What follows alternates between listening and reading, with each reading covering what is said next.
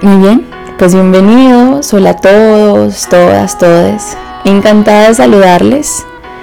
Como siempre es un gusto compartir este espacio con ustedes y hoy estamos en el consultorio con Steph García, tu terapeuta online. Bueno, pues bien, eh, la última vez que nos vimos, porque realmente cuando, les digo que nos vimos porque cuando yo hago estos podcasts, me imagino que los estoy viendo a ustedes y que eh, les estoy hablando a ustedes. Eso es lo que me imagino. Así que la última vez que nos vimos, hablamos acerca de cómo poder lograr ese contacto cero, de la importancia que tiene el contacto cero, sobre todo cuando estamos saliendo de una relación que ha sido tóxica y dañina para nosotros. Y hoy quiero hablarles de algo que también es importante en ese proceso de salida en una relación y es el síndrome de abstinencia emocional. Y bueno, ¿cómo superarlo? Creo que esta es una de las partes de ese proceso que más nos cuesta. Es muy difícil porque en cuanto notamos que esto empieza a doler un poco más de la cuenta, es como si no lo soportáramos, como si no lo aguantáramos e inmediatamente queremos de nuevo devolvernos a, a recibir como nuestra dosis, ¿no? Y hay que tener algo claro, y es que, miren, evitar el dolor tras una ruptura o tras la pérdida de, un, de algo, hombre, porque queremos evitar lo inevitable. A veces el dolor también hace parte de, de la existencia humana, ¿saben? Y creo que por momentos hay que sentir ese dolor, experimentarlo, vivirlo, entenderlo, abrazarlo, hacerlo parte de nuestros procesos, aprendernos a tomar un café con él y entender que en definitiva pues es temporal. Con esto quiero comenzar y como se los expliqué en el video que subí hace poco a mis redes sociales, a Instagram, el síndrome de abstinencia aparece y desaparece durante el proceso de salida de la dependencia. Así que al principio acostumbra a ser mucho más fuerte y más frecuente. A medida que va pasando el tiempo, eh, pues si actuamos debidamente, como se los he dicho, es decir, si hacemos contacto cero, este síndrome eh, o estos síntomas se irán debilitando. Como ustedes saben, en cualquier adicción nuestro cuerpo no acepta alejarse de aquello que necesita y empieza a pedirnos nuestra dosis habitual. ¿Y qué pasa si no le damos esa dosis? Pues se activan los síntomas necesarios para que no lo podamos soportar y acabemos por darle lo que quiere. Así que de esa forma se vuelve un círculo de nunca acabar porque si cedemos, vuelve a empezar y vuelve a empezar el círculo vicioso. Miren, todos, absolutamente todos los seres humanos estamos diseñados para superar el síndrome de abstinencia. Y les voy a repetir las principales características de este síndrome eh, para que ustedes sepan si están, están atravesando por esta situación, pues puedan eh, identificarlo con más claridad. Lo primero es que se sufre de ansiedad, ¿sí? Sentimos que se nos desgarra el corazón. pensar de manera obsesiva en el otro. Mm, empezamos a odiarnos por haberle dejado. Comenzamos a rechazar a todo aquel que nos ayudó o recomendó que nos alejáramos de esa relación dañina. No podemos comprender por qué lo hemos hecho y sentimos un fuerte arrepentimiento.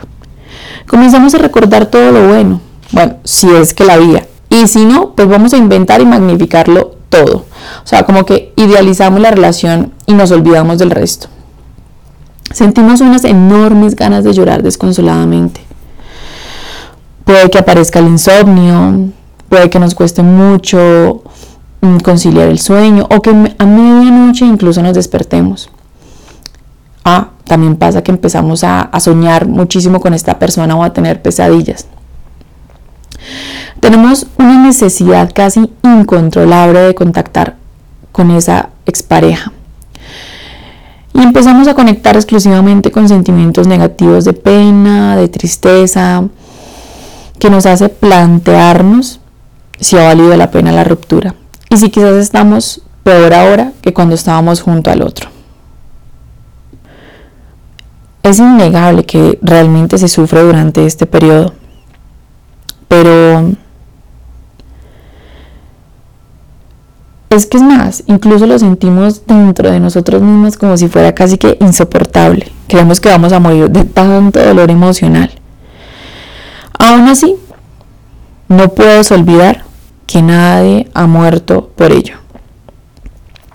Porque les digo, si cada vez que la persona que se siente, que siente todos los síntomas del síndrome de abstinencia, del síndrome de abstinencia,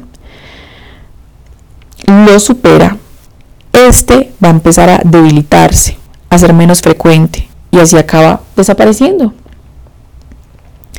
Así que si por el contrario te vence, sobre todo al principio, y vuelves a ver a tu expareja, aunque en los primeros momentos sientas una paz y una calma muy grande, como lo que, como lo que obtienes cuando, cuando te drogas, como que al principio obtienes una paz y una calma gigante, pero después te aseguro, a los cinco minutos, a los cinco días como máximo, la persona dependiente va a acabar preguntándose indignada y peor aún con un sentimiento de culpa porque se dejó llevar y porque retrocedió ese proceso, que ya es bastante difícil dar el paso y das el paso y luego regresas y es como que no se sabe qué es peor, sabes, como si el síndrome de abstinencia o la culpa por haber regresado. Entonces, bueno. Además, lo más probable es que te des cuenta que enseguida vuelven a producirse exactamente las mismas quejas, las mismas discusiones y problemas entre ambos. De cualquier forma, te lo expongo acá porque no es necesario que te tortures más de la cuenta. Miren, todo proceso de desenganche tiene un síndrome de abstinencia.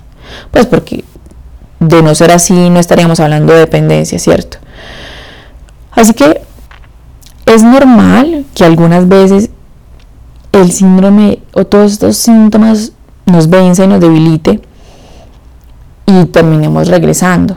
Sin embargo, eh, tampoco lo vayan a normalizar muchísimo porque bueno, entiendo que pueda pasar, no sé, al principio una cosa, la otra, pero cuando esto ya se vuelve de que terminamos 50 veces y volvemos 50 veces porque el síndrome de abstinencia me volvió 50 veces, pues bueno, ¿de qué estamos hablando? Esto ya es como un chiste, ¿no? Así que como les he dicho, el síndrome de abstinencia es parte del proceso y debemos tener claro que vamos a atravesarlo, nos guste o no. Y cuanto más preparados estemos, mejor. Aunque en el fondo creo que nunca lo estaremos del todo. Así que si sufres de dependencia emocional, debes tener presente que la capacidad de superarla la tenemos todos, sin excepción. Pero a veces creo que nos falta algo y es muy clave y se los voy a decir aquí, se llama la palabra clave aquí se llama voluntad o yo le llamaría también poder personal. Pero como todos saben, querer es poder. Y muchas personas se quedan en el no puedo.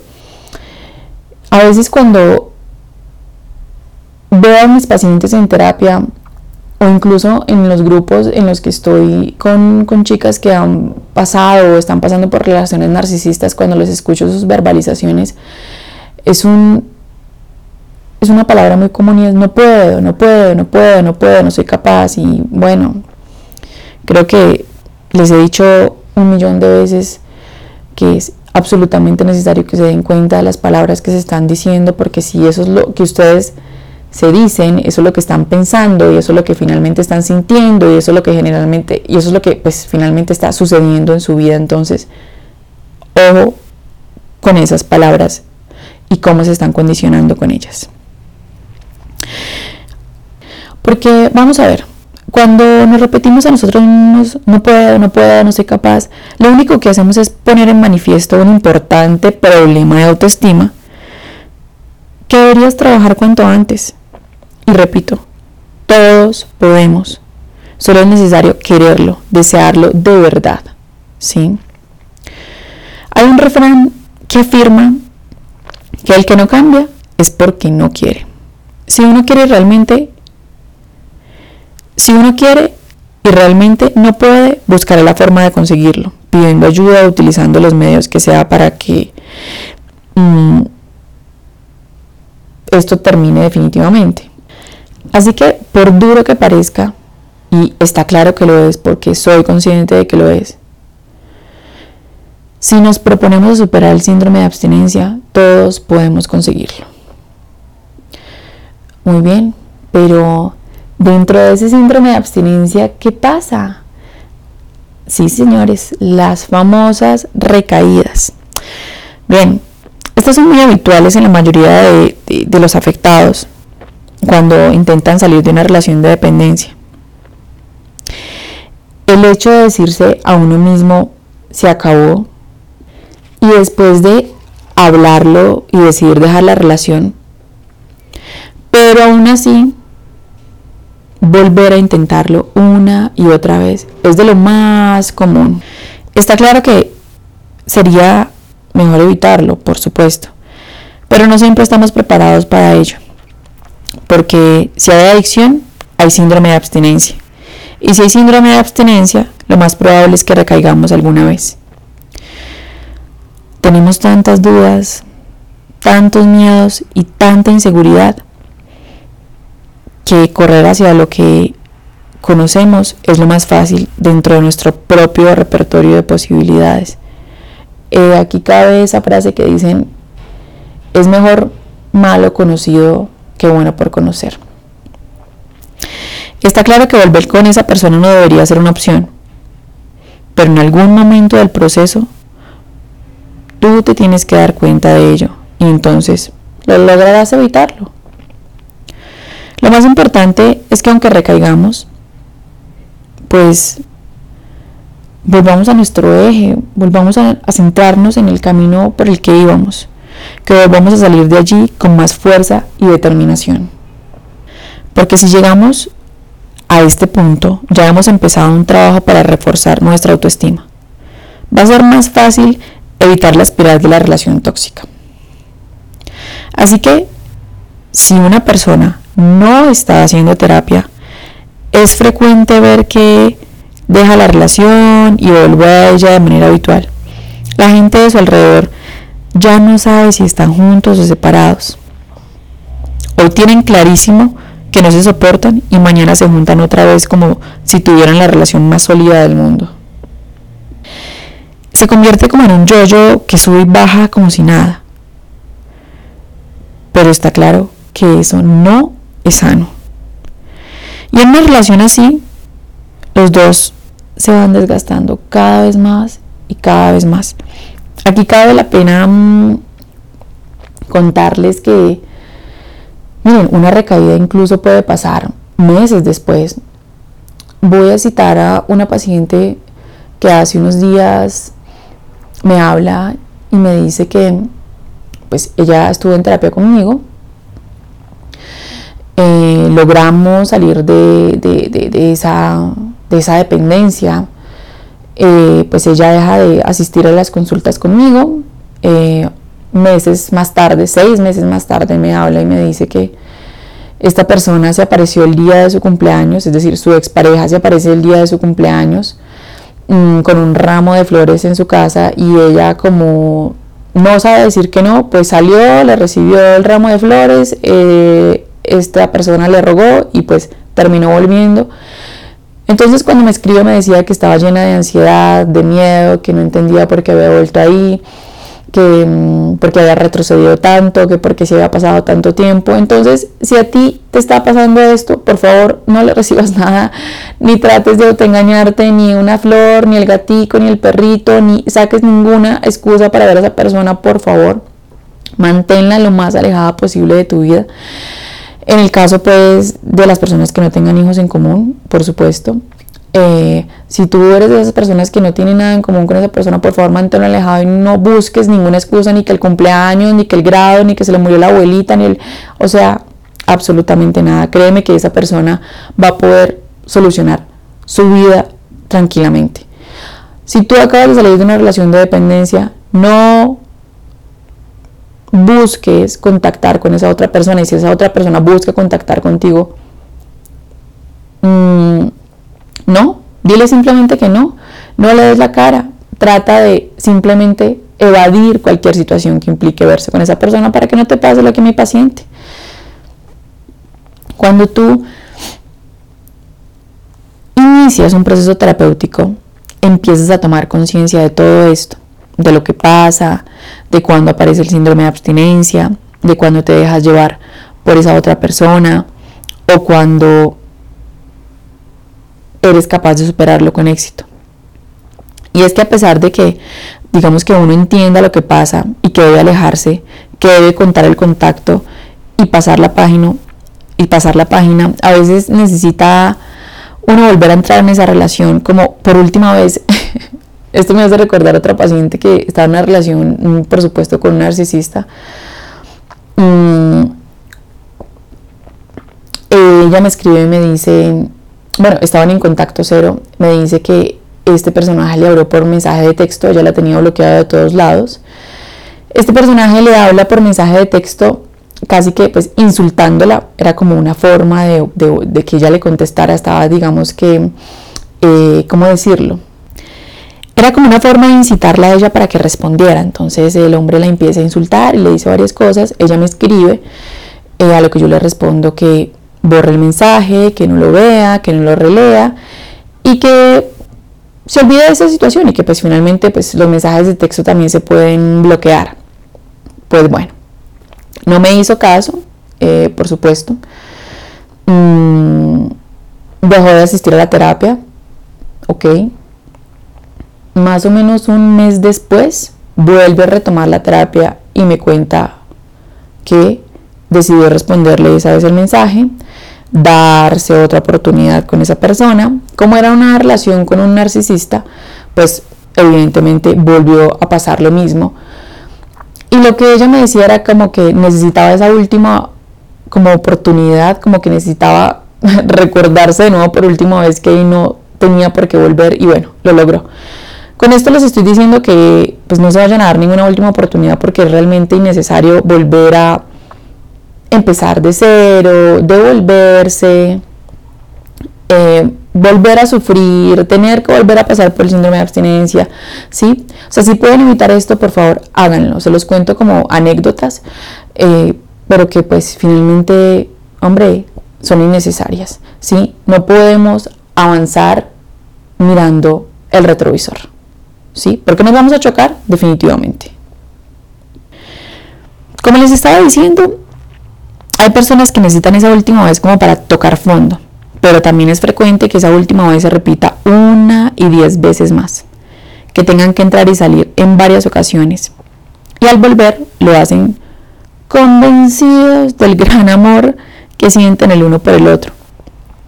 Y te dirán que se quieren tantísimo y que los ves desde fuera y te preguntarás, a quién quieren engañar exactamente, ¿no? Todos conocemos esas personas que dicen que ustedes ven que van y vienen esas relaciones y que uno ve todo menos estabilidad ahí y como que tú dices, bueno, ¿y estos a quién están engañando? Bueno, a ellos mismos, por supuesto. Entonces uno se pregunta, ¿es que son los únicos que no ven que no van a ninguna parte, que esa relación no funciona?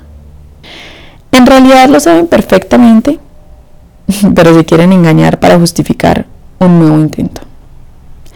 El hecho de recaer puede parecer un retroceso, sobre todo porque es probable que, digamos que llevara un tiempo mm, separados, sobre todo cuando llevan un tiempo separados. Les voy a dar un aliciente en este momento. Puede que no lo sea tanto, ¿sí? No sea tanto un retroceso. Eh, por supuesto no es lo más recomendable, pero, pero a veces ayuda a agotar hasta la última gota de esperanza que quedaba pues en la mente de, de esta persona. Porque aunque de manera racional a veces entendamos que esa pareja no va a cambiar, que no son felices ni lo serán, hay una parte donde se aloja la dependencia que, que siente que necesita como esa última experiencia, necesita intentarlo una vez más para decir basta para siempre. Con esto no estoy queriendo decir que pues, las recaídas sean positivas, pero en algunos casos sé que cuesta evitarla. Así que es fundamental entender que por el hecho de recaer no tenemos por qué hundirnos completamente ni pensar que todo está perdido. Así que quiero decirte que si me estás escuchando, si hay reincidencias, si esto te está pasando a ti, vas a crecer con ellas. Necesitas crecer con esas recaídas. Porque estas recaídas te van a enseñar mucho. Te van a hacer más fuertes para que des el siguiente paso con más firmeza y con más seguridad. Así que en función de cómo sea cada persona, de su nivel de autoestima, de su grado de conciencia, mm, digamos que su grado de conciencia sobre lo que pasa, va a encontrar la fuerza suficiente para superar el síndrome de abstinencia, más rápido o más lentamente. Va a tener más recaídas o menos recaídas. O con esto que lo estoy diciendo, va a ser más fácil o más difícil dependiendo del nivel de autoestima de cada persona. Así que, dependiendo de esto también, volverá a ser una persona libre antes o después. Así que, aún así, nuestro gran objetivo debe ser no recaer nunca, jamás. Es más, si tienen que poner esto grande en alguna parte de su hogar, como en el celular, en el espejo, en donde sea, pónganlo. No recaer jamás. Quise hablarles de, de, las recaídas porque yo sé que es un comportamiento frecuente y nos puede llegar a hacer sentir muy mal, lo veo constantemente en terapia. Y cuando llevamos un tiempo alejado del otro, volvemos a estar ahí con lo que nos costó salir de esa situación. Y a veces incluso lo percibimos como un fracaso, como algo totalmente negativo. Y es importante que dejemos de luchar por ello y que retomemos nuestro camino hacia la libertad cuanto antes.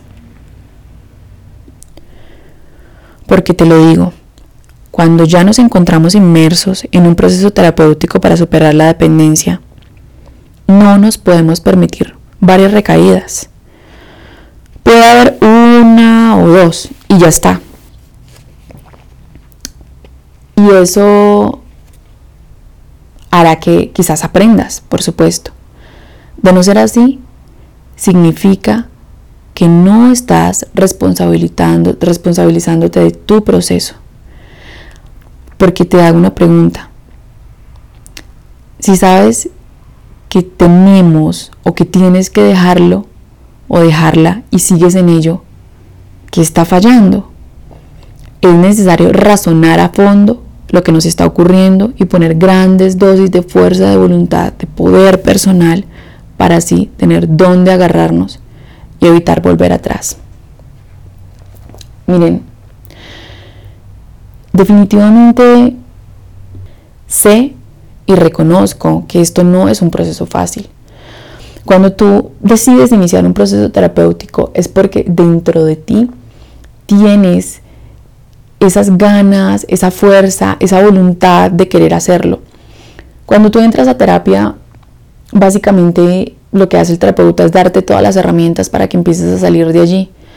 Pero yo me encuentro con personas que aún dándole todas las herramientas no quieren, o sea, no quieren cambiarlo ¿sí? No, no quieren seguir ahí, es como que dentro de sí mismas realmente sus acciones o la forma en la que se comportan me hacen ver que, o sea, realmente no están preparados para, para salir de ahí. Así que si alguno de ustedes quiere iniciar un proceso terapéutico para poder salir de una relación con dependencia, pregúntense realmente si están dispuestos a hacer todo lo que implica ser en un proceso terapéutico para definitivamente cortar esa situación. Y con esto les voy a contar una última anécdota. Porque así como me encuentro con personas que definitivamente entran a un proceso y, parece que mm, hacen todo lo contrario lo que a lo que el terapeuta les recomienda. También tengo casos increíbles, como por ejemplo estas personas que aún con el dolor que causa, aún con la ansiedad, siguen las instrucciones. Les voy a poner un ejemplo de una paciente que tuvo que salir de una relación también con una relación tóxica con un narcisista. Y bueno, seguimos todos los pasos y realmente no son pasos difíciles, perdón, no son pasos fáciles, como hacer el contacto cero. A esta persona le tocó cambiar de número de teléfono, o sea, básicamente terminó conmigo la terapia inmediatamente después de la terapia, cambió el número de teléfono, o sea, como una decisión incluso con miedo, cambió su número de teléfono, empezó a contactar con sus amigos, con su familia, personas con las que había dejado de hablar y les contó la situación por la que estaba pasando. Posterior a eso, mm, esta persona seguía apareciendo, seguía apareciendo en, en sus lugares donde mi paciente estaba o frecuentaba. Y mm, le tocó cambiar el correo electrónico, mm, le tocó incluso denunciarle. Así que esto no es un proceso fácil, pero si tú quieres hacerlo de verdad desde el centro de tu, de tu corazón y de tu alma y de tu ser, necesitas estar claro y preparado que esto, esto implica muchas cosas y muchos cambios en tu vida porque no puedes pretender un cambio si sigues actuando igual. Así que con esto quiero terminar este podcast, pero siempre dejándoles un mensaje lleno de esperanza, de, recordarles que sí pueden salir de esta situación, que todos estamos hechos para poder salir de cualquier situación. Los seres humanos estamos dotados con esa capacidad de resiliencia, simplemente tienes que encontrarla dentro de ti, porque ahí está, esperando a que la saques a, a, relucir. Así que para finalizar, recuerden que me pueden seguir en todas mis redes sociales, en Instagram como arroba Steph García-terapeuta, en TikTok igual, Steph García-terapeuta. Y recuerden que me pueden escuchar aquí en Spotify o en Apple Podcast y me encuentran como el consultorio con Steph García. Y si sabes de alguien a quien le pueda servir este podcast, no dudes en compartirlo. Hasta la próxima.